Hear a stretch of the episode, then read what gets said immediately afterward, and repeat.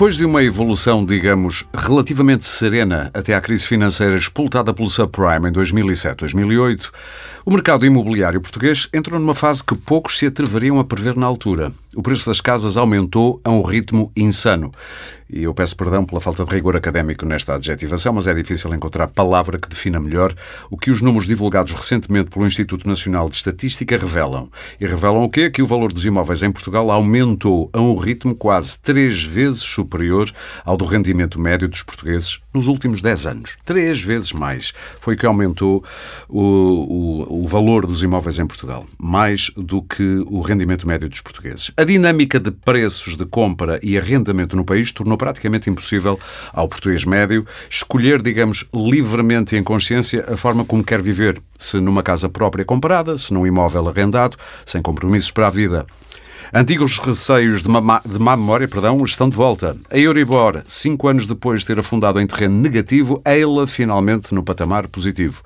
Ao mesmo tempo, escasseiam as respostas ao nível do arrendamento, sobretudo nas grandes cidades e sobretudo para a classe média e sobretudo para o nível salarial dos portugueses, sobretudo para os jovens, sobretudo para as famílias. Sem classe média, sem bairros habitados, sem ruas com gente, sem crianças a jogar à bola nas praças, sem barulho, sem vida. Para que serve uma cidade? Para turista ver? Eu sou Aurélio Gomes e hoje no Pode Pensar, o podcast Ideias para Consumir da DEC Proteste, vou perguntar isto mesmo aos meus convidados e vou querer recolher também os melhores contributos para que o artigo 65 da Constituição, que consagra o direito à habitação para todos, não seja apenas uma frase batida. E comigo estão hoje o Vítor Reis, arquiteto, especialista em arrendamento, ex-presidente do Instituto da Habitação e da Reabilitação Urbana, e também Nuno Rico, economista da DEC Proteste, especialista no setor bancário e financiamento. Eu queria primeiro saudar os dois e dizer-vos bem-vindos ao podcast Pode Pensar. Eu começo já por si, Vítor. E antes de ir às questões mais de pormenor, eu gostava de pedir uma consideração mais macro. Eh, como observador e ex-responsável por políticas de habitação, ou pelo menos por implementar políticas de habitação, considera que o país honra o artigo 65 da Constituição, tal que diz que todos temos direito a uma habitação condigna? Não, não, não honra. E não honra sobre vários pontos de vista. Não honra naquilo que é a satisfação das necessidades mais básicas, isto é, temos imensas famílias a viver numa situação de grande precariedade. Uhum. Uh, barracas, acampamentos, uh, casas, uh, casas mesmo que não têm quaisquer condições. Temos uma enorme dificuldade na oferta de habitação, seja para arrendamento, seja até para venda. Isto é, neste momento, o mercado, por exemplo, em termos de venda, é praticamente um mercado de luxo. Uh, aquilo que era e que foi o grande apogeu das, da, da, chamada habitação de custos controlados dos anos 90 e da primeira década deste século, uh, pura e simplesmente desapareceu. E, portanto, estamos numa situação onde, uh, em especial, as camadas mais jovens, aqueles que procuram casa pela primeira vez, uhum. uh, saem de casa dos pais cada vez mais tarde, eu ia dizer é quando conseguem sair. Exatamente. Isto é um beco sem saída, porque temos casas caras nos centros das cidades, na zona de Lisboa especialmente, mas não só, também nas periferias. Eu ouvi falar ainda hoje de um caso de alguém que foi para o Montijo e viu casas a 400 mil euros. E não é nada de especial, nós estamos a falar de casas de luxo T2, T3, por aí. Uh, este é um beco sem saída? Não, não é um beco sem saída. Nós temos o, o, os últimos censos de 2021 vem-nos mostrar que eh, nós tivemos um, um, episódio bastante interessante na primeira década desta, de, portanto, 2000, 2011, 2016, aonde o mercado de arrendamento teve um salto brutal. Isto é, nós vínhamos perdendo casas uhum. e peso no arrendamento do país Chegou a haver uma década em que perdemos para cima de 250 mil casas em arrendamento. E nesta primeira metade da última década houve mais 140 mil casas no arrendamento. Efeito secundário da crise, que na altura se vivia? É o efeito conjugado de duas coisas: da crise e da reforma, entre aspas, liberalização de 2012. Uhum. Porque claramente gerou havia um, um, uma grande quantidade de casas que entraram no arrendamento. O que acontece é que a partir de 2016. Diga-me só uma coisa antes de continuar, só para caracterizar ainda melhor essa fase. Isso eh, dava-nos a entender que se houver casas no mercado, é acessível ao português, chamemos-lhe médio, o arrendamento e provavelmente ele prefere-o a comprar? É tudo uma questão de quantidade e de local. Muito bem. Porque é assim, se nós queremos casas no centro de Lisboa, vamos pagá-las muito caras. Uhum. É óbvio que a localização tem uh, um efeito uh, e, e, representa um elemento decisivo. Agora, uh, esta trajetória que nós tivemos na última década e, e que acabou nos censos por mostrar que houve mesmo assim um aumento em toda a década de 128 mil casas, isto é, a meio da década íamos com mais 140 mil, depois há uma há uma, descida, Sim. há uma queda. Portanto, a construção também estava aí a pôr casas no mercado, é isso? Não, não. Não, não? não é, é importante ter presente isto. O país tem 1 milhão e 100 mil casas, que são as chamadas segundas habitações. E tem mais 700 mil vazias. Eu sempre ouvi esse número e fico. não sei o que dizer. Não, mas é com 1,8 milhões de casas, dos 6 milhões que o país tem. É bom recordar isto, não é? Estamos, estamos a falar de uma de quase 30%, de 30% do parque habitacional. E desabitadas cerca de um sexto, vá? Uh, vamos admitir que deste 1,8 milhões de casas houvesse 300 a 400 mil em condições de serem hum, habitadas. Isto seria suficiente para, se entrassem no mercado, no mercado de arrendamento, para alterar completamente o panorama. Tem, Tem uma distribuição esta... geográfica por todo o país. Tenho que lhe fazer esta pergunta, porque é que não entram? Há boas razões? Que é, por aquilo que é um dos maiores absurdos que temos no nosso país.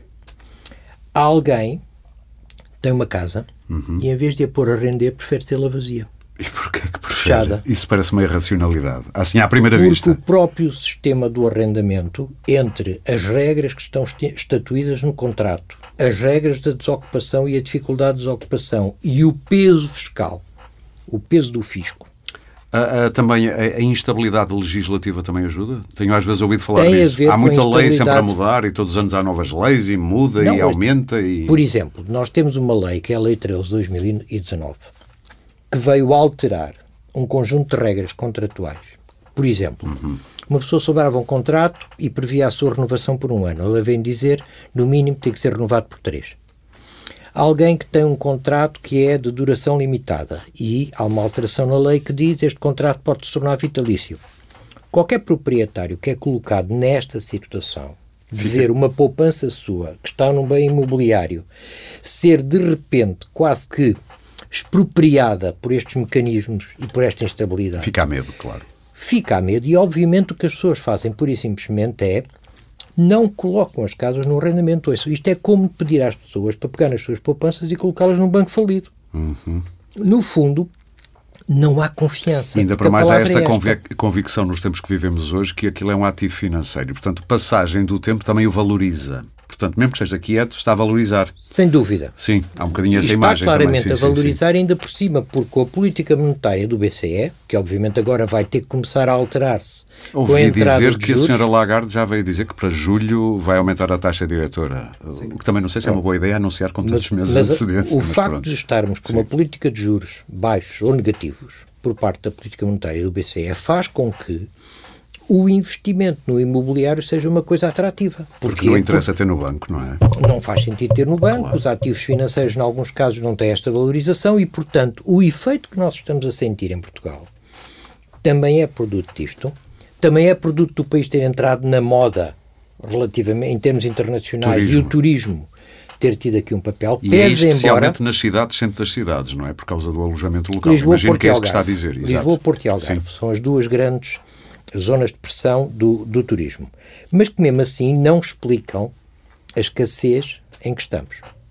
A falta de oferta Tem alguma teoria para explicar para além desses? É claramente a legislação. Ou seja, é claramente oh, okay. a legislação e o peso fiscal Muito que bem. está sobre Antes o, de, o arrendamento. de ouvir o Nuno, que é mais especialista em ajudar pessoas que têm créditos, e já lá vamos, eh, pessoas que compram e querem comprar casa ou compraram, a mudança, mas só para terminar, a, a, a previsível mudança da, da, taxa, as subidas, da, no caso da taxa diretora do BCE, que já se anunciou que vai aumentar, vai inverter alguma coisa nesse cenário que acabou de tra traçar? Confesso que não sei.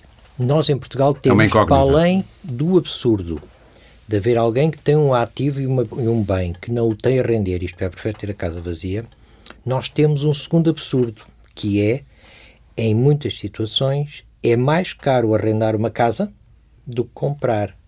Sim. Ou seja, o que fica a pagar por mês é menos é mais do que ficaria a pagar, a pagar ao banco, é? O que se fica Sim. a pagar por mês na prestação da casa é menos do que aquilo que se pagaria num arrendamento, sendo que ainda por cima quem, uh, uh, digamos, está a comprar fica com o bem para si no final, quem está a arrendar não. Portanto, isto é outro dos absurdos Desejavelmente, no mundo ideal, chamemos-lhe assim, ou num mundo mais justo, uma renda seria sempre mais barata do que uma prestação ao banco por compra. Ah, claro, mas isso é assim na generalidade dos países. Nós Sim. é que temos aqui, fruto da distorção que o nosso mercado de arrendamento tem, uhum. por causa da falta de confiança, por causa da falta de oferta, por causa do peso da fiscalidade, uh, tudo isto faz com que o, o valor das rendas mas se fosse dizer, se fosse dizer isso a um, a um proprietário, ele como? As rendas já não estão nada de especial, com o que eu pago de impostos e isto e aquilo, aquilo outro. Ainda queriam rendas mais baixas, mais baixas do que uma prestação ao banco. Imagino que resistissem muito. Ou estou a, Sim, a fazer uma caricatura. Não é, o problema não é se eles resistem ou não. O problema é que a partir do momento que haja claramente uma grande oferta de casas no mercado, os preços vão ter tender para okay, descer. Estou a perceber. É um movimento natural. É um de... movimento Sim. natural da lei da oferta e da procura. Acha que deveria haver uma obrigatoriedade, seja por parte do Estado, seja por parte de, de legislação que obriga entidades privadas a fazerem a obrigatoriedade de pôr pelo menos parte do que se tem em arrendamento? Não Eu... vejo como é que seria possível gerir uma coisa dessas. Repare, nós temos, inclusive, em Portugal, eh, mecanismos fiscais de penalização quem tem as casas vazias. Aliás, é uma uhum. coisa que começou em 1914, depois teve durante muitas décadas sem ser uh, usado. Em 85 houve uma alteração e houve penalização na contribuição predial com a lei das rendas. Para quem para tivesse casas, casa vazia. Para quem tivesse casas vazias. Uhum. E a partir de 2005 nós tivemos uma verdadeira escalada naquilo que são as penalizações sobre o valor do IMI, hum. relativamente a quem tem as casas de volutas e naquilo que é o conceito Mas de casas de volutas. Mas isso não resultou? Não está, não. Não está a resultar e não vai resultar. Porque não há forma de nós levarmos alguém que tem bem e que sente que no momento em que o arrenda fica desapossado dele, a aceitar o jogo. E com uma incerteza depois para me, rea, para me reapossar dele pode ser uma complicação. Naturalmente, ou seja, Só os mecanismos de desocupação são que há das casas Sim. são, por vezes, demasiado morosos. E se eu perguntasse, e, caros. e se eu perguntasse, eu bem sei que isto é uma coisa pessoal, mas imoralmente, acho que faz, faz, sentido essa de obrigar a, a pôr eh, casas em arrendamento, eticamente falando. Vamos lá ver. O problema é saber com que critério se aplicaria uma medida pois. dessas, uhum. não é? Porque uh, aí nós poderíamos era, assistirmos às pessoas a encontrarem formas alternativas a deixar a casa vazia, como seja vendê-la. E sabe Deus uh, que, que as pessoas, quando são uh, acossadas, arranjam exatamente. mirabolantes esquemas, é verdade. Bom, Nuno, finalmente. Vamos fazer aqui uma comparação. O nosso panorama uh, em termos de compra a casa em Portugal e a nível europeu. Que comparações é que se podem fazer? Em primeiro lugar, um, o português gosta de ser proprietário. É uma questão também cultural. Uh, porque há sempre Se bem que eu li uns números que parece que os europeus, em geral, não estão assim muito. Nós não estamos muito longe, só mesmo, já não sei se era na Alemanha, que é 50-50, mercado de arrendamento, mercado de compra. Exato. Mas há uma tendência do europeu gostar de ter casa, não é? Há em uma geral. tendência do europeu gostar E nós ainda casa. mais. Sim, nós, nós ainda mais, porque Sim. há muito uma, aquela questão cultural de deixar um bem para, para os herdeiros portanto, algo, algo que fica para, para a família, que fica na, na família. Sim. Em Portugal, os dados mais recentes demonstram que 3 em cada 4 uh, proprietários, uh, portanto, são vivem nas casas dos quais são, são, são proprietários. Uh, são 75%. Na Alemanha são 50%, é os tais 50-50. Portanto, é, metade vivem em casas arrendadas. Um, além, de, além desta maior propensão, há também aqui uma questão que é vem do, do tempo, que, que o, o Vitor já falou um pouco, que é a questão do mercado de arrendamento não ser dinâmico. Aqui se junta também ao mercado bancário e do financiamento, que principalmente após a entrada de Portugal na, no, no euro, uhum. com as descidas das taxas de juro, uh, fez aqui uh, tornar o crédito muito atrativo. Começou a haver muito dinheiro. Começou a haver Literalmente dinheiro, o mercado também não dá dinheiro barato. Barato. Sim, sim. Nós vivemos num contexto, nos últimos 20 anos, uh, que foi muito propenso à compra e ao financiamento, ao crédito. E taxas nada, de juros baixas. E, e nada propenso a, a, ao aforro. E nada propenso ao fogo. Sim, Portugal tem das taxas mais baixas de poupança. Sim. O que também aqui explica a maior procura do, do, Também ajuda a explicar a maior procura do crédito. Porque, devido às baixas taxas de poupança, derivado também dos baixos salários, não é possível para as famílias portuguesas conseguirem poupar o suficiente para poderem pensar na aquisição de uma casa sem ter que recorrer ao crédito. Uhum.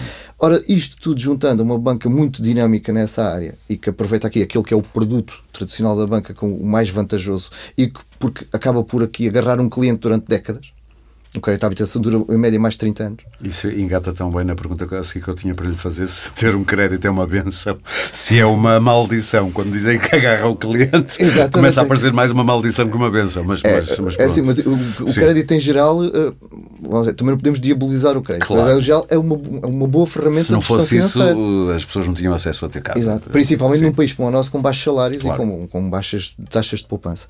O crédito, seja ele para compra de casa pessoal ou, do, ou de um cartão de crédito, é uma, uma ferramenta muito útil se for bem gerida.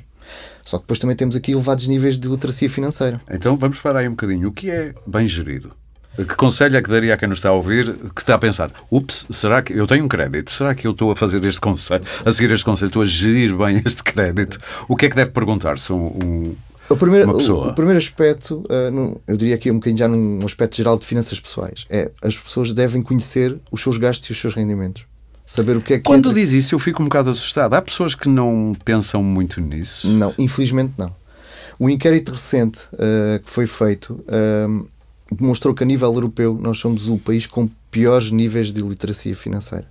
Ou seja, estamos em último apenas 25% das pessoas demonstraram ter conhecimentos sobre os princípios mais básicos, ou os conceitos mais básicos de. Quando diz mais básicos é eu sei quanto ganho e sei quanto posso gastar, por exemplo? É só por exemplo, somar. Ou, o que é um crédito, ou o, okay. que é, o, o, que é que significa um spread. Perguntas básicas. E, e, e Portugal teve a pior porcentagem que apenas 25% das pessoas conseguiram responder corretamente. Depois usar palavras estrangeiras também não uso. Eu acho que pessoa, uma pessoa normal é capaz de chegar ao conceito de juro. Hum. Eu peço um empréstimo, pago isto de juro. E, e o que é o spread? Pois.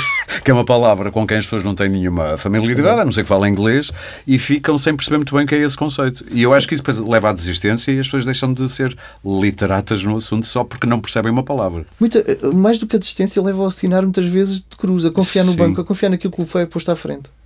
Uh, ainda, e, e pego nesse exemplo, muito recentemente tive o caso de uma pessoa amiga com formação superior que não conhecia o que era o conceito de spread ficou com dúvida. Pensava, ah, mas o spread não é a taxa final que eu pago. Não, isso é uma margem que é adicionada ao Euribor, porque é um contrato de taxa variável. Portanto, uh, isto demonstra É mais uma margem de lucro do banco, é basicamente. É, sim, chamemos assim, chamemos modo, assim uma margem de lucro do sim. banco naquele negócio. Exatamente. Um, e isto, portanto, este contexto todo que nós falamos, uh, que estamos aqui a referir, levou a este aumento exponencial do, do, do crédito.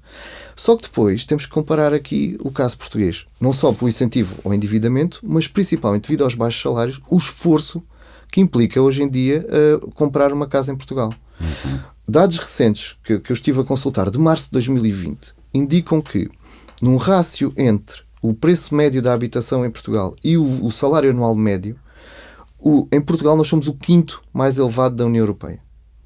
Estamos a, a, atrás do, da Croácia. Estamos República... a falar de esforço financeiro mensal. Esforço financeiro, ou sim. seja, é, quantas, vezes, quantas vezes eu tenho que utilizar o meu salário anual para conseguir comprar uma habitação? Sim. Portugal é 12,25 vezes o, o, salário médio anual. Mas o mais, o que eu acho aqui, o mais preocupante de tudo isto é compararmos com aqueles países que nós podemos achar mais comparáveis. O nosso esforço é 90% superior ao do irlandês. 90%? 90%. O irlandês, apenas, o preço da habitação é 6,5 vezes o seu salário médio anual. Uh, do, dizer que inveja uh, sim, que inveja, irlandeses. Ou seja, basicamente o, o, o, irlandês tem que ter tem metade do esforço financeiro para comprar uma habitação do que tem um português. Pode passar mais férias, pode comprar outras coisas e não estar a investir tudo na, na, no, no, pagamento da dívida da, da, da, da, habitação, sim, de um bem essencial como a habitação. Depois, tem, mas vamos comparar aqui mais ao lado em, em relação a um cidadão alemão, é, de 30, é 37% superior o Sim. caso português em relação à Alemanha, ou 40% em relação aqui aos nossos vizinhos espanhóis. Uhum.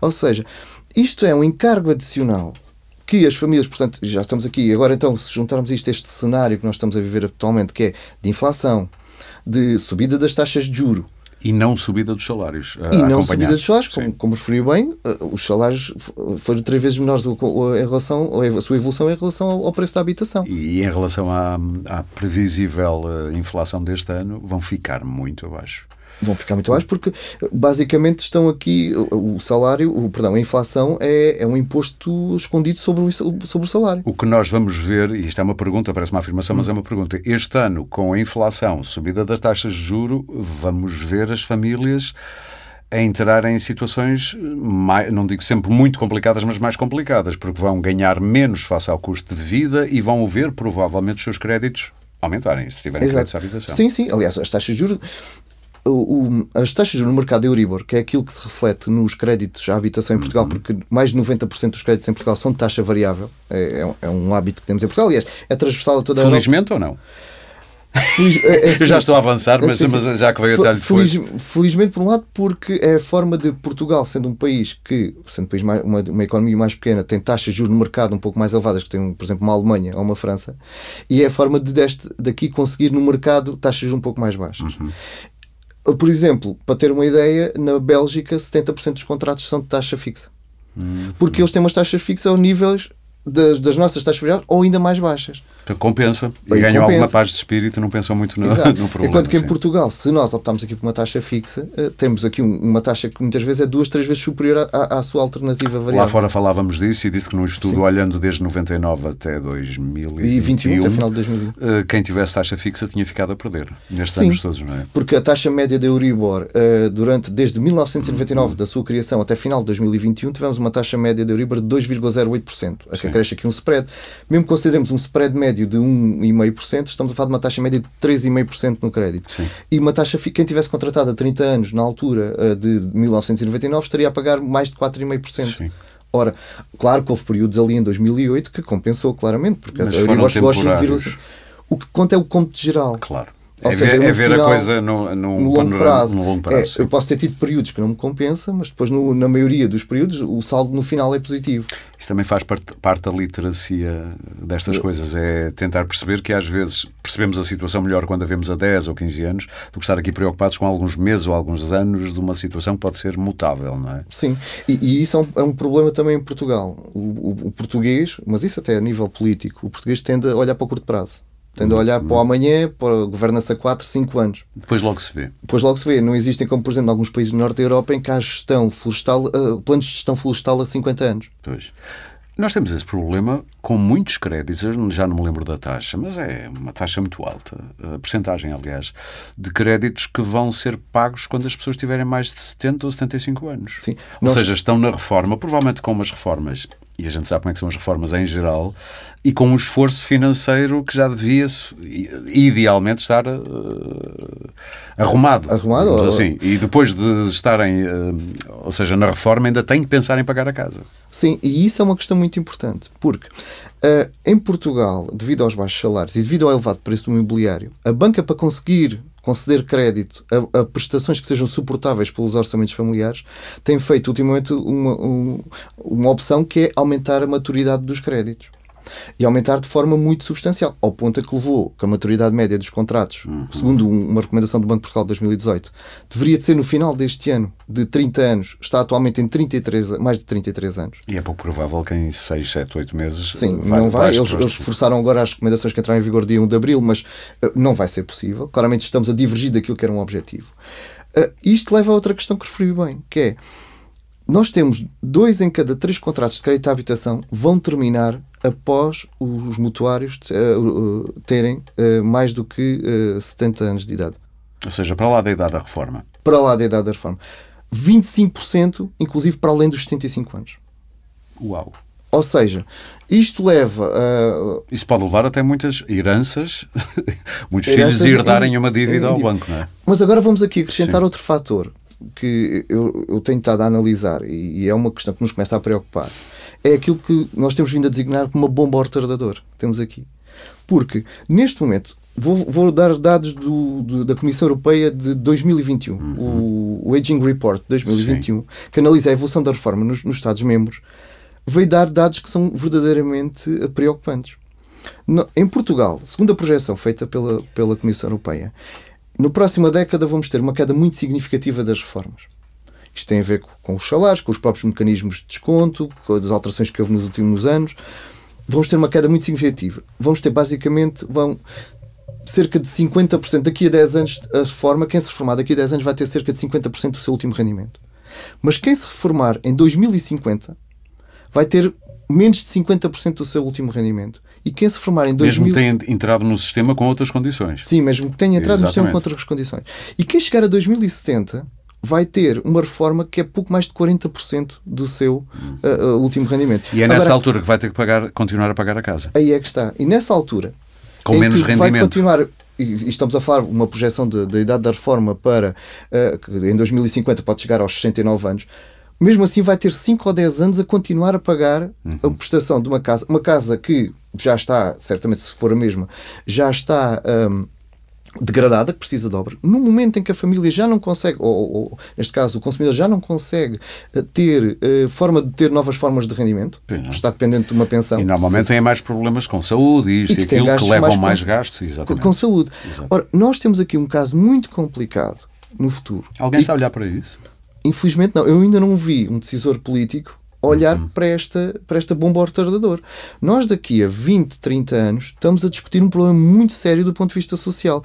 E, e que, e só, só mesmo para concluir, uh, vai-se agravar principalmente nos jovens. Porque os jovens hoje em dia, devido aos baixos salários e à precariedade, não vão ter reforma, basicamente. As reformas vão ser muito inferiores aquilo que, por Nem exemplo, me parecem eles estar muito preocupados com isso. Eles agora vendem muito esta viver aqui, presente e o momento. Pensar Sim. no futuro é uma coisa má e não parece que estão a olhar para o que lhes pode vir a acontecer. Ou talvez porque percebam que vai acontecer, até preferem nem pensar nisso. Nem pensar nisso. Aliás, por isso é que os jovens hoje em dia também não conseguem aceder ao crédito. Claro. Vítor, o arrendamento poderia ser uma solução para este panorama que mete medo quase.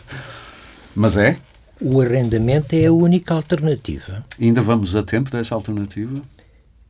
Repare, eh, a experiência que nós tivemos com a reforma de 2012 e com os resultados que são visíveis no censo mostram que nem sequer necessitaríamos de construir casas. Elas já estão. Elas já existem. O tal milhão e oitocentos mil. Elas já estão. Casas particulares um ou mete aí casas particulares e casas do Estado? Já não, não, não, não particulares. particulares. O, Estado, o peso do Estado em matéria do imobiliário é, é, é relativamente é reduzido. Sim. É. Nem, e às vezes ouve-se falar muito uh, nas casas vagas do Estado, Uh, é, é, uma coisa. Não era diminuta. suficiente para dar a volta. Não, não. Ou seja, não. o Estado neste momento não tem. Desculpe lá, eu filo divergir do que ia dizer, mas já agora aproveito. O Estado neste momento não tem meios ao nível, de, por exemplo, de imóveis para fazer mudar o mercado, intervir no mercado? Não, só 2% okay. do parque habitacional do país é público e está afeto a regimes de arrendamento social. Mas de vez okay? em quando ouvimos alguma. Eu vou-lhe chamar de esquerda, só porque é verdade, não, não é uma questão política no sentido de querer politizar esta conversa. Mas ouvimos alguma esquerda dizer que se o Estado quisesse, podia mudar os preços das rendas em Lisboa, por exemplo, metendo mais casas uh, no mercado. Ou seja, dando a entender que se o Estado investisse, ou pondo casas que têm a circular vá no mercado, que o, o preço das casas poderia, ou melhor, o mercado o poderia alterar-se. O Estado não tem casas, uhum. não dispõe okay. de propriedades em quantidade para provocar isso. Teria que construir ou adquirir casas existentes. Parece-lhe uma boa ideia isso? Não vejo que isso viesse resolver o problema. Então, para onde é que iria a sua solução? Era, era para onde estava a ir há bocadinho. A, a, a, questão é esta. Quando nós, por exemplo, o estudo que fizemos da Fundação Francisco Manuel dos Santos mostra que, eh, na generalidade dos países da Europa, 41% das famílias que têm mais do que uma casa, ou seja, que têm uma segunda habitação, uhum. eh, colocam-na em arrendamento. Em Portugal, somente 13% o faz. E provavelmente esses europeus são, até precisam menos em termos de rendimento, porque já têm um rendimento maior do que o português. Mas lá Mas está, mesmo assim o português fazem... prefere tê-la vazia. Sim. O português por absurdo que pareça, prefere ter a casa vazia. E até uma casa vazia está a degradar-se. Está, obviamente, claro. a não ter a rotina habitual de uso que a conserva. Até a limpeza conserva. E tudo. tudo, Portanto, exatamente. Uma casa fechada e vazia é uma casa que se está a degradar por um processo absolutamente natural de envelhecimento. E nós já há bocado percebemos que isso tem a ver quer com medos por causa da legislação existente, a fiscalidade, a alteração legislativa muito recorrente. O ato de arrendar uma casa uhum. é, no fundo, agarrar num bem que é de uma certa e determinada pessoa e colocá-la nas mãos de outro. Então vou-lhe explicar ainda melhor a, segurança a minha do negócio. Sim. O problema que está aqui em causa é há aqui um negócio cujas regras do ponto de vista de segurança para esse proprietário não lhe agradam. Não, não, o deixam confiança. seguro. Não o deixam a minha, seguro. Eu ia ser um bocadinho mais chato então em relação a esta pergunta. Quando fala de absurdo, Será que isto também tem a ver com cultura? Ou seja, nós poderíamos mudar as regras desse, dessa balança de modo a que o proprietário ficasse mais uh, defendido, chamemos-lhe assim. Acha que iria ser radicalmente diferente o panorama? Ou estamos a lidar aqui com algo de atavismo? Quando diz absurdo, às vezes nós somos absurdos, os seres estamos humanos. Estamos a lidar com um problema Sim. centenário okay. do choque entre dois direitos: o direito de propriedade e o direito à habitação. Qual é o problema que nós temos em Portugal? Estes dois direitos são inconciliáveis. Absolutamente inconciliáveis, ok? O direito à propriedade é algo, é como pretender que uh, sol na eira e chuva no naval. Sim. Não é possível. Só uma hipótese, negociar. Não, é que a questão é que quando os dois direitos se encontram e chocam, dão sempre conflito. Ora, é aqui que o Estado devia surgir no meio a fazer a almofada. Sim. Era isso que eu queria dizer com que no nosso país não faz. Okay. No nosso país, o Estado não faz essa almofada para os dois lados. E não faz porquê? Por motivos para ideológicos? Do, do por... proprietário. Sim. Para o lado do proprietário, quando tem a ver com as questões judiciais e de proteção da propriedade, e para o lado do arrendatário, que está a precisar de uma casa ou porque teve um problema de rendimentos ou deixou de pagar as rendas e precisa de ser protegido. E a minha dúvida é, o Estado não faz isso porque os governos vão variando de orientação ideológica? Uns defendem mais, quando estão no poder, defendem mais o... o... Isto é quase uma herança salazarista. Uhum. Uh, o doutor Salazar, em 48, quando faz o congelamento de rendas, e cria os primeiros mecanismos de transmissão dos arrendamentos quase perpetuando-os, que em 1966, com o Código Civil, se concretiza mesmo, tornando os arrendamentos vitalícios e inclusivamente transmissíveis a filhos e netos. Que depois muda em 1990, não é? Com o Cavaco Silva. Depois começam, digamos, isto foi, é um processo que aliás foi longo, Uh, começa ainda em 1985 com Mário Soares, Exato. com a Lei das Rendas, no sim, Bloco sim, Central, e, e, portanto, prossegue depois com o RAU de 90, com uh, o NERAU de 2006 de António Costa e depois a reforma de 2012 da Associação Cristas. Todo este percurso, regressamos sempre, como aconteceu em 2019, àquela que é a lógica da uh, uh, perpetuação dos contratos, Sim. dos sistemas de transmissão. Dos, porque há aqui um problema que é, nós tínhamos antes contratos vitalícios e aquilo que aconteceu foi que durante um processo que durou cerca de 30 anos, houve uma sucessão de reformas que foram introduzindo os contratos de duração limitada. O problema é que qualquer contrato, tenha ele um ano, cinco anos, ou dez ou vinte, há um momento em que termina. Sim. E é aí que surge o tal choque claro. entre o direito de propriedade e o direito de habitação. E é aqui que, ainda por cima, nestas circunstâncias em que estamos hoje, os preços estão numa escalada louca. Sim. A oferta é reduzidíssima. O que é que acontece? Para ajudar também os preços a subir, não é? Se houvesse a mais situação torna-se explosiva. Claro. Acredita que possamos chegar a uma situação que se passa, por exemplo, agora, nos tempos que correm na, na Califórnia, por exemplo, em que gente que até tem salários muito aceitáveis, aceitáveis, gente que trabalha em empresas tecnológicas como a Google, Facebook, de repente não tem dinheiro para chegar, já nem digo comprar casa, mas arrendar qualquer buraco e é comum esta gente, normalmente jovens, é verdade, mas não só, viverem no seu carro. E, no entanto, trabalham na Google. Imagina que isso possa, esse cenário quase Nós, dantesco possa chegar aqui. Nós, algo mais sofisticado. Construímos uma barraca. Pois. Se repararmos, Uh, enquanto que, por exemplo, na América do Sul, uh, as favelas crescem uh, de uma forma absolutamente disparatada, e mesmo na zona de México, quando passamos aos Estados Unidos, nós não temos esse fenómeno da favela. Não. Nem dos bairros de barracas. Mas temos é os temos? trailers. Temos os grandes acampamentos de relotes, uhum. os sem-abrigo a viver em tendas. As situações que nós cá em Portugal, o que é que fazemos? Barracas. Mas temos este mito que cá em Portugal já não há barracas. Já deve ter. Ah, há. Era bom que não houvesse. Sim, mas há muito político a dizer que Fizemos, nós acabamos. Não, vamos ver. Nós fizemos um caminho notável. Sim, claro. Nos anos é 90, nos anos 90, aliás, começou após, ainda antes do 25 de Abril já havia algumas iniciativas, embora poucas, mas após o 25 de Abril de 74 nós fizemos um grande esforço e a partir do Programa Especial de Realojamento 93 esse esforço então foi absolutamente excepcional. Mas volta a ver-se, é isso? Ah, voltamos, sim, voltamos. Nós estaremos. Está a falar com... de zonas como onde é que se podem ver barracas. E eu não estou a dizer que elas não existem, é mesmo tentar localizar geograficamente. Estamos a não... falar do segundo torrão da Trafaria em Almada. Muito bem. Estamos a falar de, de na zona do Seixal, uh, como é que se chama? Agora não me ocorre. Não, nome, mas, mas não, é um, eu faço-lhe uma pergunta para o Salvar, é mas um já percebi. Que próximo da, da autostrada a caminho É um fenómeno crescente, em, em, em, crescimento? É um fenómeno que infelizmente está a regressar. Okay. Uh, na zona de Setúbal há imensos casos, na zona de Louros está a haver essas situações e depois tudo isto também depende muito da política de cada um dos municípios.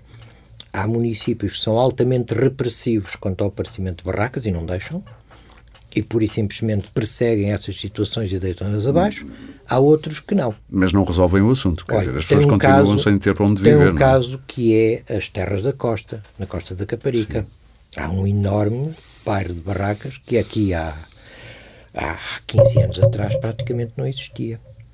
E, portanto, uh, estas, estas zonas são, estas claro. situações são, são problemáticas. Portanto, com este, uh, com este panorama no arrendamento, é claro que muita gente que pode, ou que pensa que pode, atira-se ao, ao, ao crédito à habitação. Estamos a viver, hoje em dia, um terreno de ansiedade, para não lhe dizer outra coisa. Como dizíamos há pouco, a aumentar a inflação, a Euribor já está em terreno positivo. Já se consegue prever quando é que os portugueses têm créditos? Vão sentir no bolso? Vão começar a senti-lo aos poucos, porque como quem tem um contrato de taxa variável indexada a Euribor nós estamos a gravar em maio, ainda não houve. Já, já, já, já há algumas correções, porque okay. a Euribor, apesar do BCE ainda não ter mexido nas taxas diretoras, a Euribor uh, tem vindo a antecipar um pouco as próprias condições, a própria conjuntura económica que tem sido a questão da inflação e aquilo que é a previsível mudança de política monetária. Nós, desde o início, há, aqui que salientar uma coisa. Uh, esta normalização das taxas de juro o, o conceito de taxa de juros negativo, a taxa de juros negativa não é um conceito normal. Dê-me só um segundinho que eu vou ter, dar, ter, que dar uma dica aqui ao Vítor para, se puder, não embarrar no fio do microfone com o iPad. Obrigadíssimo, está ótimo. É que assim, é, ouvimos aqui um ruidinho parasita, mas não, não era nada grave. Eu é que peço desculpa por ter interrompido, mas é um podcast, estamos a. estamos à vontade. Não há problema. Um, o conceito de taxa de juros negativa não é um conceito normal. Porque a taxa de juros, supostamente, é honorar o, a nossa utilização de um capital que não é nosso. É um Eu ainda me lembro de ter pensado, então agora os bancos vão pagar-nos para nós. Exato. É, aliás, Era uma eu, coisa quase impensável, não é? Não, eu posso dizer que eu estudei as taxas de negativas como uma hipótese académica na faculdade. Que na vida é, real não acontece. Que havia, havia em determinadas situações, portanto, em determinados eh, produtos financeiros, mas que, por exemplo, no caso do crédito, era algo verdadeiramente académico. Havia, por exemplo, no caso das dívidas soberanas. Por exemplo? Sim, havia soberanas, em alguns contextos muito específicos, sim, algumas sim, circunstâncias muito, muito particulares. O que estamos, eu, mais ou menos em a partir de 2019 começámos a assistir uma normalização da, da, dos mercados financeiros no, no, aspecto da taxa de juros. Começaram, a Euribor começou a, a subir novamente, gradualmente, aliás falava-se já em 2021 que teríamos de ter Euribor positivo. Agora, o contexto que passámos a viver a partir de 2020 ou pelo menos da primavera de 2020, é que vai alterar tudo isto. Uhum. Veio aqui fazer uma regressão neste, neste caminho. Portanto, o que estamos atualmente a, a, assistir é uma normalização do mercado de taxa de juros. O que é natural é eu pedir um capital para a, a alguém, pagar, não só devolver esse capital e pagar mais um juro.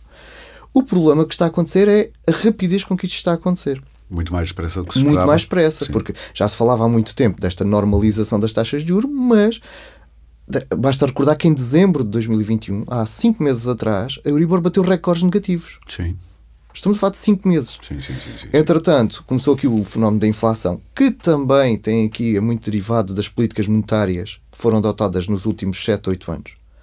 O que levou a que o, o mercado fosse inundado de dinheiro. Nunca houve tanto dinheiro emitido. E infelizmente a seguir veio, eh, ficou o dinheiro no ar e a economia foi abaixo com a Então, pandemia, não é? E, mais, e os Estados ainda foram forçados a investir mais dinheiro Claro. e a colocar mais dinheiro no mercado para segurar a, a- economia. O que está a acontecer é que todo este dinheiro está a surgir agora. E é por isso que os Estados não querem aumentar salários. Os Estados não querem aumentar Para salário não aumentar contribuir. procuras e não, Exatamente. Depois a isto tudo, portanto, há um contexto de inflação, há um após esta normalização da, da atividade económica, um contexto de inflação. Juntou-se aqui um conflito no leste da Europa. Portanto, a incerteza a nível económico, nomeadamente a incerteza em fornecimento de, de alguns bens e serviços, a que se junta também a questão dos problemas de distribuição que se tem vindo a, a, a refletir Cereais, sementes, fertilizantes. E mesmo sim, até sim. distribuição, porque neste momento a, a política Covid-0 da China está a ser altamente prejudicial, não só para, para a China, mas como para, para a economia global.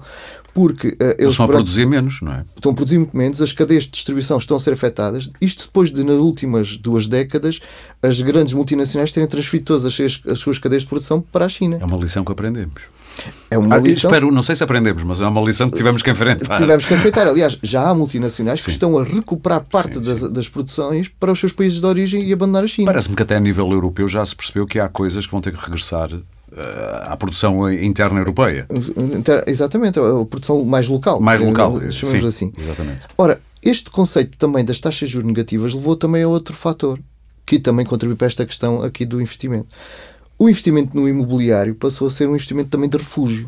Claro. Muitos bancos O tal de considerar a casa como um ativo financeiro. com um ativo financeiro. Sim. E, e, e, além disso, depois temos também a questão dos fundos de investimento. Os fundos de investimento passaram a utilizar o, o imobiliário como uma fonte de rendimento. De repente temos aí quarteirões que pertencem a fundos. Não Exatamente, pertencem a uma Lisboa- pessoa, Lis- não é? Exatamente, Lisboa teve um caso Sim, paradigmático sim, há pouco sim, tempo, a questão ali do Rocio. Permita-me uma coisa, Claro que sim. O Sim, isto é uma a conversa questão- dinâmica. Sim. A questão que colocou há bocado. Com, porque é que não obrigamos as pessoas a arrendar casas? Eu estava a pensar nisso agora. Iríamos exatamente assistir à colocação das casas nos fundos. Pois.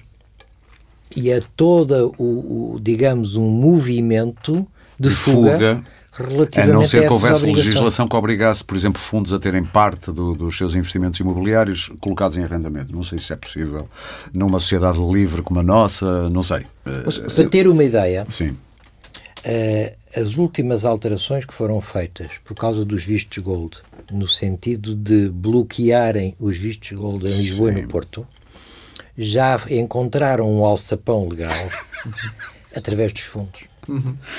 aí não há iliteracia nesses Não, casos. não. Há é- ultra-literacia. é- não- Porque depois a sim. questão da geografia desaparece e é um pouco diluída nos fundos. Claro.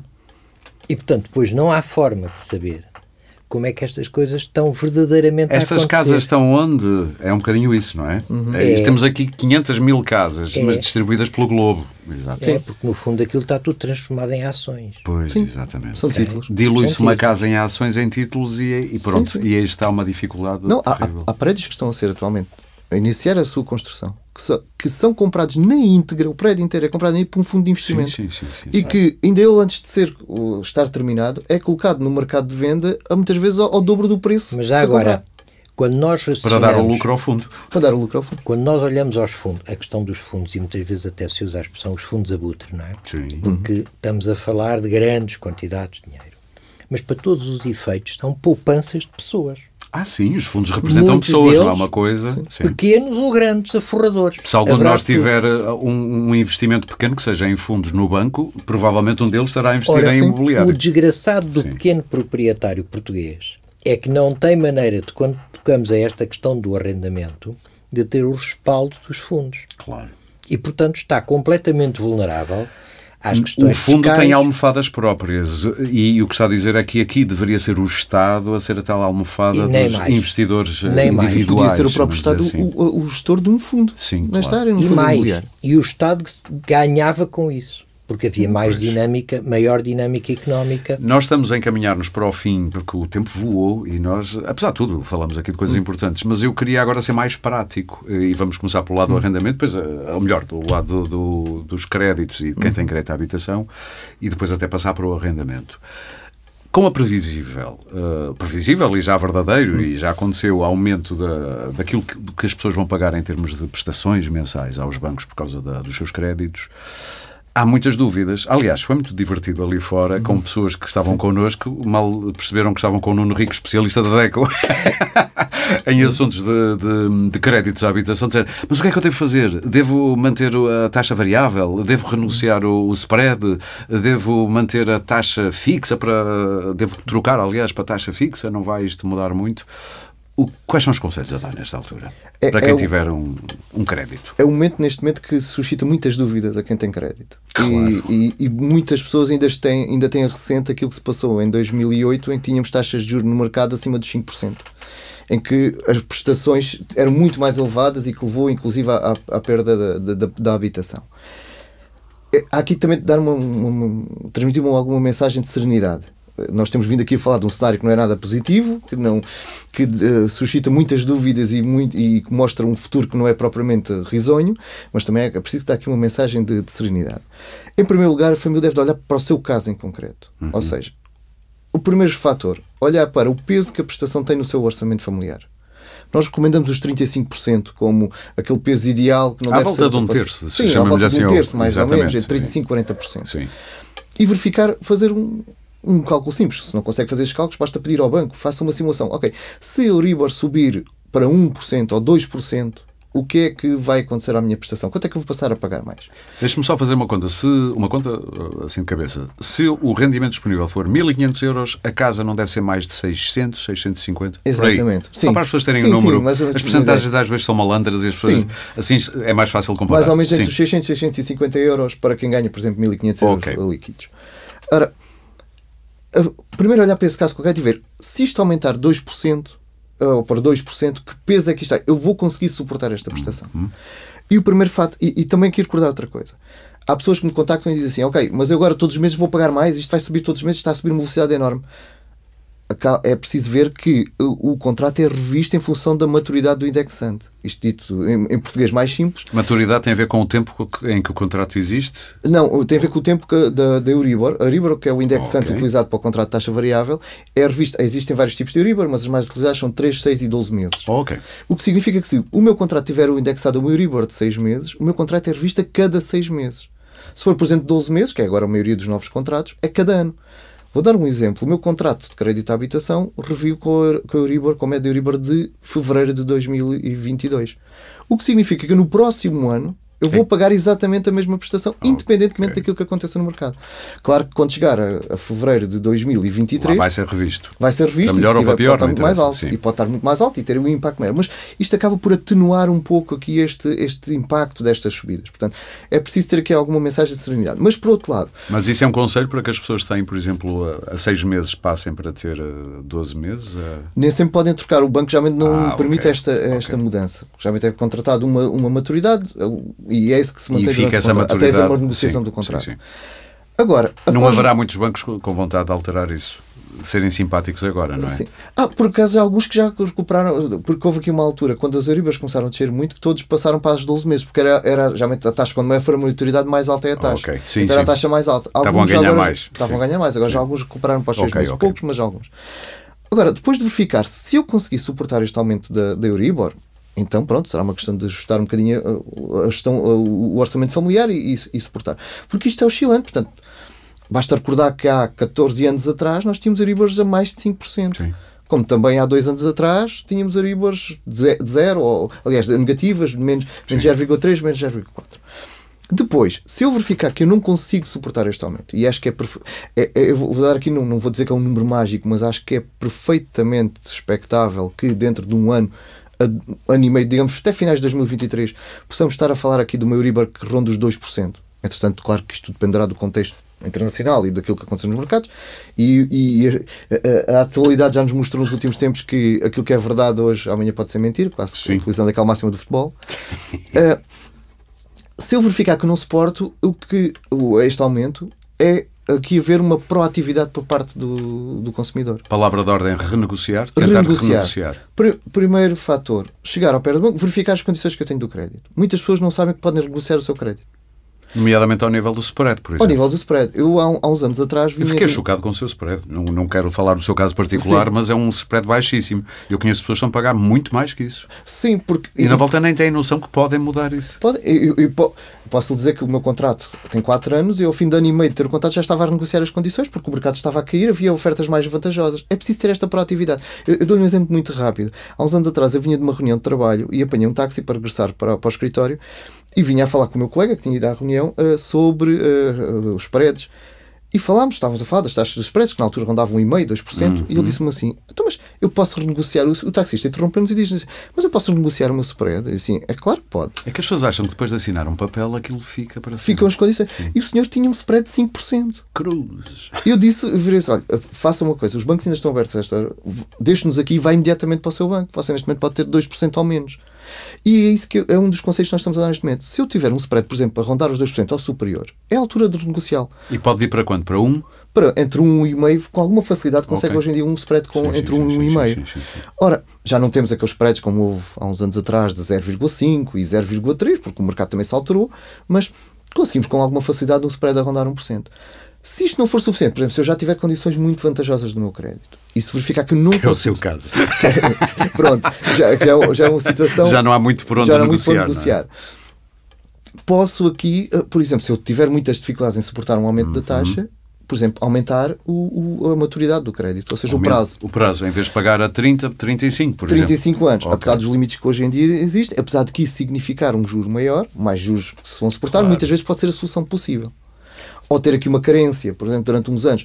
Claro que tudo isto implica um custo, mas muitas vezes pode ser a solução. Porque há que pensar que isto pode piorar e irá, certamente agora, uh, haver aqui um aumento durante alguns anos, mas nada nos diz que daqui a, a 10 anos não estejamos numa situação de taxas de juros negativas, por exemplo. No limite, ameaçar com mudança de banco porque há Sim. outras ofertas aí no mercado. Exato, existe. E não há problema nenhum em transferir o crédito.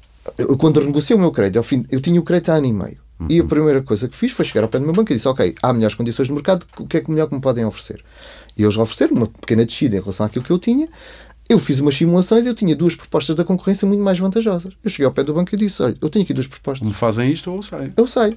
O banco ainda me diz, ainda baixou ali mais qualquer coisa, mas não era suficiente. Eu disse: Olha, tudo bem, amigos como dantes, eu vou tratar da transferência do crédito. Mas é preciso, lá está, ter literacia por um lado, segundo, estar disposto a perder tempo. Eu acho que há muita gente, também a vida hoje está complicada, trabalha-se muitas horas, chega ao fim do dia, ah, ainda tem que pensar em renegociar o crédito e às vezes desiste-se mas esse é o segredo para tentar evitar os escolhos destas, destas situações. E, e, nós temos, uh, na DEC Protest, temos um conjunto de instrumentos que ajudam uh, o consumidor nesse aspecto. Temos simuladores a nível de transferência de crédito. É só lá pôr dados e pôr a máquina, a máquina quer dizer, a clicar a trabalhar. e pôr o simulador a trabalhar. E verifica-se, por exemplo, é mais vantajoso claro. uh, transferir o crédito. Inclusive, depois temos um serviço que ajuda na transferência do próprio crédito. Portanto, é preciso, é muitas vezes, há, há muita, uh, recordo daquele anúncio que havia da banca, não sei se recordem do tempo do BES, que era a Dona Inércia. Ah, lembro. Uh, que é o melhor amigo da banca, não é? Que é o melhor amigo da banca. E é exatamente o melhor amigo da banca porque claro. o consumidor, seja para estes fatores do, dos créditos, seja, por exemplo, para a questão das comissões, é a sua inércia. Sabe que até acho que joga aqui a psicologia muito humana, que é, é uma coisa que eu domino mal. Mesmo que tenha alguma literacia, é sempre um terreno que se vai a medo, porque não lidamos com isto todos os dias. É pá, e vamos adiando, e vamos adiando, e se puder não olhar para o problema, eu, eu percebo isso até noutras áreas da minha vida. Sim. E o arrendamento? Perante este, este, este cenário, isto é um negócio, o arrendamento, não é? Portanto, quem está com problemas para pagar rendas, a que é que pode recorrer, o que é que pode fazer? E eu estou agora a falar com o Vítor, porque as pessoas não me estão a ver. Pois quem tem problemas em pagar rendas eh, não tem ajudas não estão de facto, não há Não há muitas possibilidades de fuga. Aqui ainda vemos que é possível tentar renegociar uh, spreads, taxas, prazos e por aí fora. Na renda é uma situação não. de boa vontade ou não boa vontade do senhorio, chama-lhe assim. Uhum. É claramente, há um contrato, o contrato estipula um valor e o seu mecanismo de atualização e a partir daí... Se eu não conseguir pagar a renda, rua. A não ser que é... pertença a uma classe muito específica de pessoas que são protegidas. Não sei, deve haver. Pessoas mais velhas, pessoas com é, portadoras é, de deficiência não sei o que é caricato nesta situação uh, dos mecanismos legais que foram que estão em vigor e que têm sido uh, postos na lei é que nós temos um sistema preocupado em proteger uma pequena minoria, esquecendo-se que com isso está a prejudicar uma grande maioria. E Quer ser mais desculpa, específico? Ao dirigir a lei para precisamente os casos de discriminação positiva, uhum. pessoas deficientes, pessoas mais idosas, pessoas com dificuldades financeiras, o que está a acontecer é que, ao ignorar o outro lado, a grande maioria das pessoas que andam à procura, à procura de casa não encontra.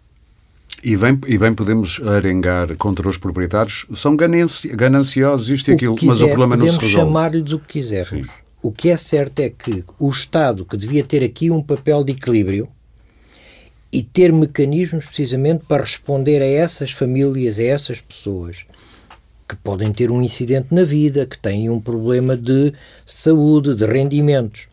E o Estado que devia estar presente para proteger essas famílias, Como não, por, com atira com elas para cima Sim. instrumentos de subsídio. Era isso que eu lhe ia perguntar. Soluções que poderia o Terão Estado... que ser instrumentos de subsidiação, uhum. instrumentos que funcionam no, no fundo como um sistema onde permitem que a pessoa, o arrendatário, mantenha o contrato e, e continue a cumprir com as obrigações do contrato. E ganhe tempo até se voltar, se for possível, a pôr pé e Funcionando continuar. quase como uma moratória, entre aspas, Sim. no sentido da pessoa encontrar o tempo suficiente para resolver o problema Via sem ter na de forma deixar de a casa. Sim, claro. Vê isso na forma, por exemplo, de empréstimos sem juros ou a fundo perdido. Já foi utilizado. Sim. Quando foi agora da, sim, da, sim. Por isso é que eu me lembrei disso onde foi agora da pandemia, houve o sistema de empréstimos sem juros.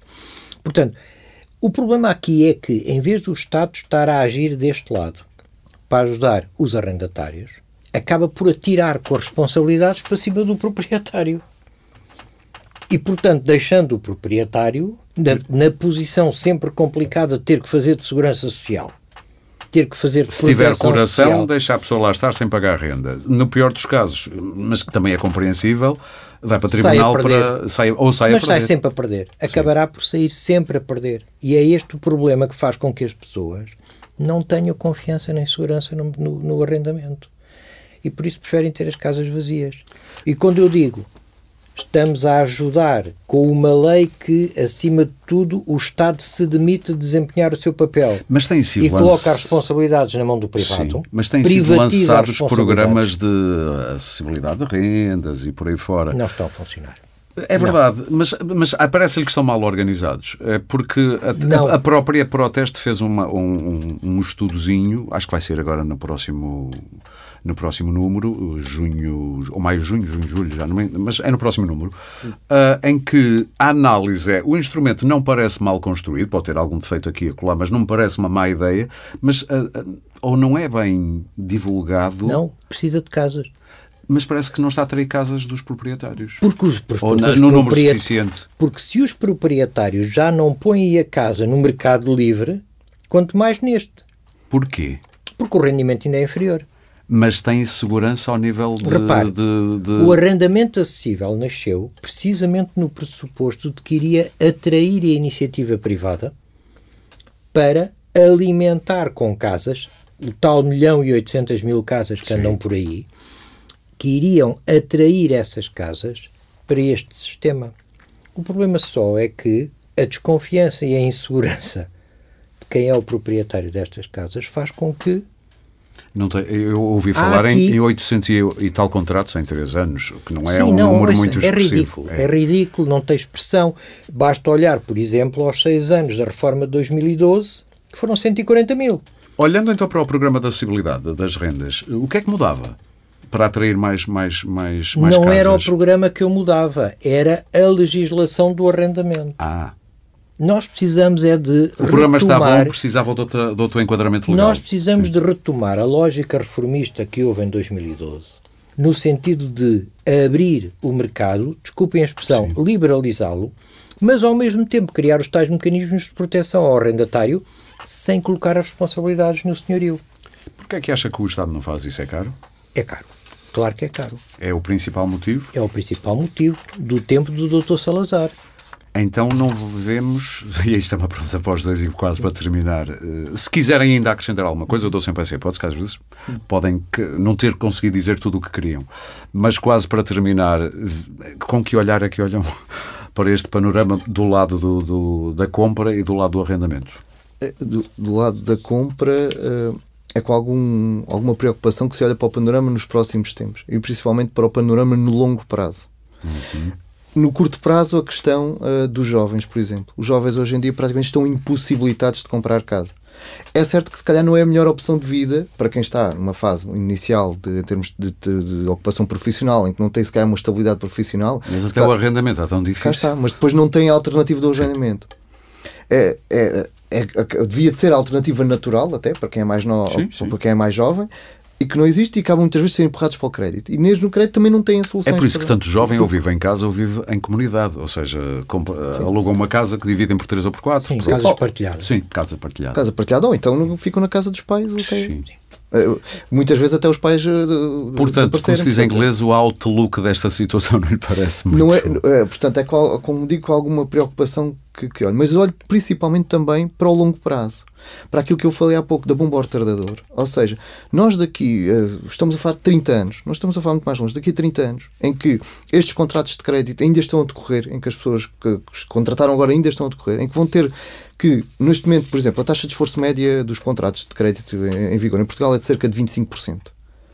Ora, com uma queda no rendimento de cerca de metade, que é aquilo que está esperado para, para daqui a, a 30 anos, estamos a falar de uma taxa de esforço que salta para 50% uhum. de um momento para o outro. Numa altura da vida em que, como referimos há pouco, em que temos mais despesas, eh, em que não temos alternativas. Portanto, é, é, acho que é muito importante neste momento os decisores políticos começarem a olhar para isso, para o futuro. Parece-lhe que não estão a olhar com muita atenção. Não, claramente não. O dinheiro do PRR não poderia ter sido alocado parte dele. Eu bem sei que isto tem regras de atribuições, as pessoas às vezes vão, vem dinheiro e depois o governo é que decide. Não é bem assim. Foi decidido na Europa, há áreas muito específicas, mas eu até nem sei se estou a dizer uma asneira, acha que era possível, e gosto de falar com o Vítor, como disse que é falta de dinheiro o grande problema do Estado servir aqui de almofada entre estes dois interesses conflituantes é a falta de dinheiro.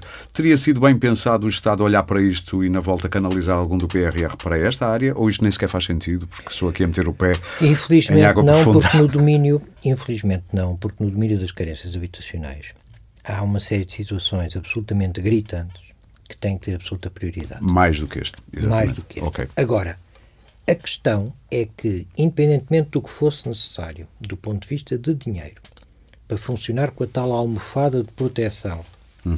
aos arrendatários que possam entrar em dificuldades, a reforma do arrendamento per si não custa dinheiro. Não custa nenhum dinheiro. Pelo contrário, até pode uh, propiciar aumento da receita fiscal. Mudanças legislativas devem acontecer. É a questão essencial é de retomarmos. Mas é fazer e parar, porque o que eu ouço muitas Obviamente. vezes gente dizer é, é pá, todos, peço desculpa pelo é pá, mas todos os dias, entre aspas, há leis novas na área do arrendamento. Isto tem que parar. Não será todos os dias, mas é um ritmo. É um estabilidade legislativa. É, é um as pessoas, quando investem, querem saber se Sim. daqui a dois anos vão continuar com o mesmo quadro legislativo ou se há regras completamente diferentes. Não é? Mas mais do que essa Sim. instabilidade, é a, o simples anúncio de algumas medidas é motivo mais que suficiente para espantar a caça. falando. Sim. Espantam a caça imediatamente. Ou seja, Muitas destas medidas, vejam os exemplos da proibição do alojamento local. Antes mesmo das medidas estarem tomadas, as pessoas já tinham, uh, por sua própria iniciativa, ido registar as casas no sistema do alojamento. Portanto, o problema é que muitas vezes não é tanto a medida em si, mas os anúncios que são feitos. Sim. E que às vezes nem se concretizam. Anuncia-se e depois às vezes nem se legisla. Fazem, por vezes, mais danos um simples anúncio hum, hum. do que uma lei. Pois. Portanto, que, como é que olha para o futuro, então, para terminar? Com muita preocupação. Porque do lado da aquisição de casa própria, uh, a situação está a complicar-se e pode mesmo ficar com, digamos aqui, um, um estrangulamento. E aquela que seria a alternativa a e fuga, a resposta. A fuga possível, não é? Seria o arrendamento. Espero não voltarmos à década de 80 que as pessoas iam fazer barracas que parece ser um fenómeno que já começa a perceber-se que Exatamente. está a aumentar. Exatamente. Eu adorava ter terminado este podcast numa nota mais positiva, mas é difícil também estarmos aqui a vender uh, gato por lebre. Se não é esse o panorama, não íamos fazer isso. De qualquer modo, quero agradecer ao Nuno Rico da DEC Proteste e ao Vitor Reis. Muito obrigado aos dois por terem vindo. Eu tenho aqui dois recadinhos, aliás, a propósito da DEC Proteste. Agora também obrigado a quem nos, nos ouviu, mas antes de terminar, como dizia, são mais algumas informações importantes. Se está a pensar ou vai comprar casa, informe-se, simule o melhor crédito para si, veja se vale a pena fazer o seguro de vida fora do banco e tudo onde? Em deco.proteste.pt barra comparar traço casa. Dúvidas sobre arrendamento? Respostas também em deco.proteste.pt barra arrendamento. De resto já sabe, pode subscrever e seguir este podcast em Spotify, Apple Podcasts, Google Podcasts, SoundCloud ou qualquer plataforma de podcast que utilize no seu telemóvel ou computador e pode também ouvi-lo em deco.proteste.pt. Este episódio teve, como sempre, coordenação editorial de Maria João Morim, a produção de Sandra Borges e foi gravado e produzido nos estúdios da Índigo. O Pode Pensar da DEC Proteste regressa em breve, como sempre, com mais ideias para consumir.